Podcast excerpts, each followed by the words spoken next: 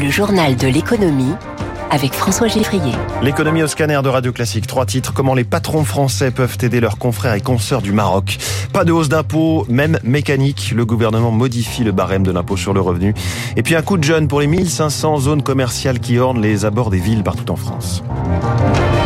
Avec plus de 2100 morts et des milliers de bâtiments au sol, le Maroc en est toujours l'urgence, celle de rechercher des survivants sous les décombres, celle aussi de maintenir autant que possible l'activité économique vitale pour que le pays tienne bon.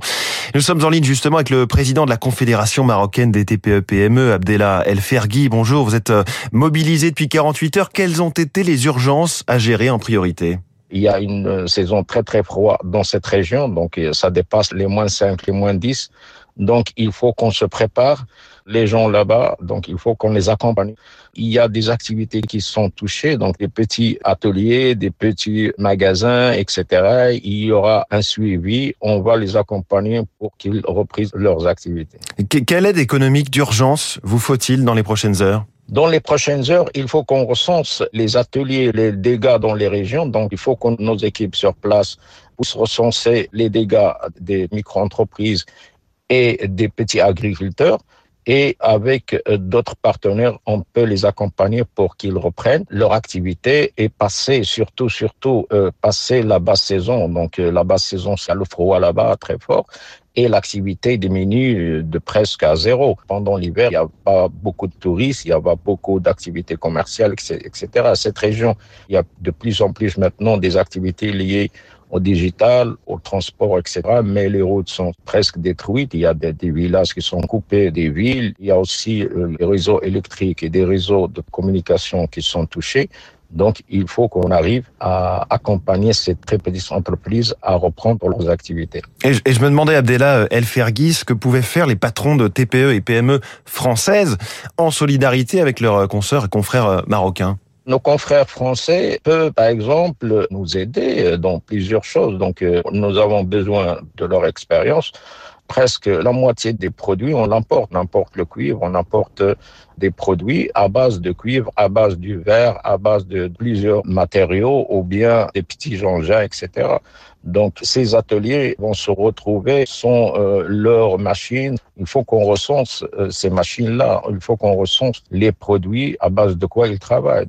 Merci beaucoup. Merci euh, Abdella Elfergui, le président de la Confédération marocaine des TPE-PME euh, sur Radio Classique. Le tourisme est clé pour le Maroc et pour beaucoup de Français, c'est le pays euh, numéro un de leur voyage. Alors face à cette situation d'urgence, tout le secteur se mobilise. Les demandes de retour sont pour l'instant peu nombreuses. Les aéroports et infrastructures fonctionnent toujours. C'est ce que nous explique Jean-Pierre Masse, le président du syndicat Entreprise du Voyage les opérateurs de voyage permettent de ne pas partir si on ne souhaite pas partir, partir sur une autre destination, de modifier sa date de départ et d'anticiper le retour. Ces retours anticipés sont possibles dans la mesure où il y a de la place dans les avions. Il y a des compagnies qui sont plus souples et d'autres qui le sont moins. Par exemple, Air France accepte toute euh, possibilité de report à destination de Marrakech ou en retour de Marrakech jusqu'au 20 septembre. Il n'y a pas de panique actuellement. On n'est pas sur un mouvement massif d'annulation. Mais aujourd'hui, on ne sait pas du tout comment vont se comporter les clients qui ont fait des réservations pour la semaine prochaine. Et on continue à suivre cette situation au Maroc dans toutes nos éditions ce matin sur Radio Classique. Une promesse qui coûte très cher, celle de ne pas augmenter les impôts.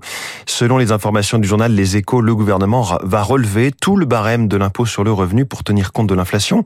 Éric Mauban, il s'agit d'éviter que les contribuables aient de mauvaises surprises. Absolument pas de hausse d'impôt pour les ménages. Emmanuel Macron l'a promis à maintes euh, c'est donc logiquement que le gouvernement décide l'indexation du barème de l'impôt sur l'évolution des salaires. Son niveau exact reste à fixer en fonction des prévisions de l'INSEE, mais il devrait se situer autour de 4,9%, c'est-à-dire un peu moins que les 5,4% de l'an dernier. Toutes les tranches d'imposition seront majorées afin de tenir compte de la hausse des salaires. Hors prime, l'INSEE l'évalue pour cette année à 4,6% contre 3,2% l'an dernier.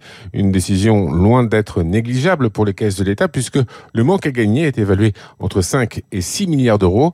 Politiquement, une hausse de l'impôt sur le revenu dans le climat inflationniste actuel aurait été du plus mauvais effet. Le gouvernement devra donc trouver un autre moyen pour respecter ses promesses de redressement des comptes publics l'année prochaine. Éric Mauban en direct. Ce n'est pas flatteur pour les zones commerciales, ces 1500 espaces en, périphérie des villes, que la presse surnomme unanimement ce matin la France moche. Ces zones vieillissent et mériteraient un coup de jeune ainsi que d'y installer des logements et un peu plus de végétation. C'est l'objectif d'un plan annoncé aujourd'hui par le gouvernement. La ville de Montigny-les-Cormeilles, dans le Val d'Oise, sert à ce titre de laboratoire. Les travaux viennent d'y commencer. Zoé Pallier. Une route départementale et de chaque côté sur un kilomètre et demi, une enfilade de magasins aux façades grises et défraîchies. C'est très très moche, c'est horrible. On vient que pour euh, l'utile, c'est-à-dire acheter et après on repart. Vous venez pas vous balader? Ah non, non, bah, comment voulez-vous balader ici? Il y a plein de voitures et c'est dangereux pour les enfants.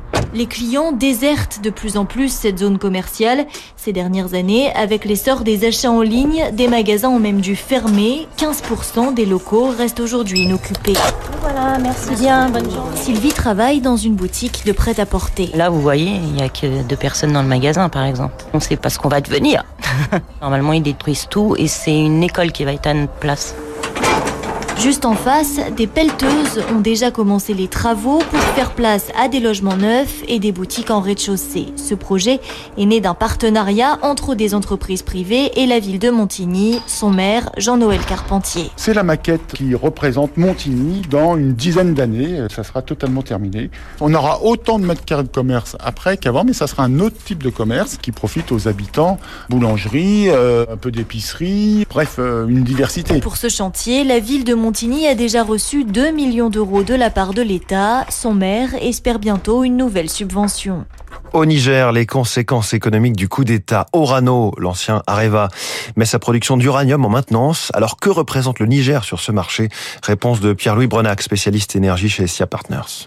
Le Niger, c'est un des fournisseurs de la France parmi quatre ou cinq. Il représente que 20% des approvisionnements français en uranium. À l'échelle mondiale, c'est seulement 4% de la production d'uranium.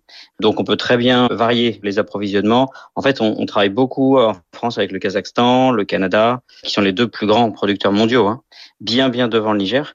Donc euh, l'approvisionnement qui vient du Niger, il peut être facilement substitué. On peut pas du tout parler de dépendance. Hein. Les relations avec le Kazakhstan et le Canada sont très bonnes, donc euh, on peut augmenter les quantités qu'on importerait de ces pays-là. On peut aussi varier, euh, aller chercher plus d'uranium en Ouzbékistan, en Namibie, en Australie.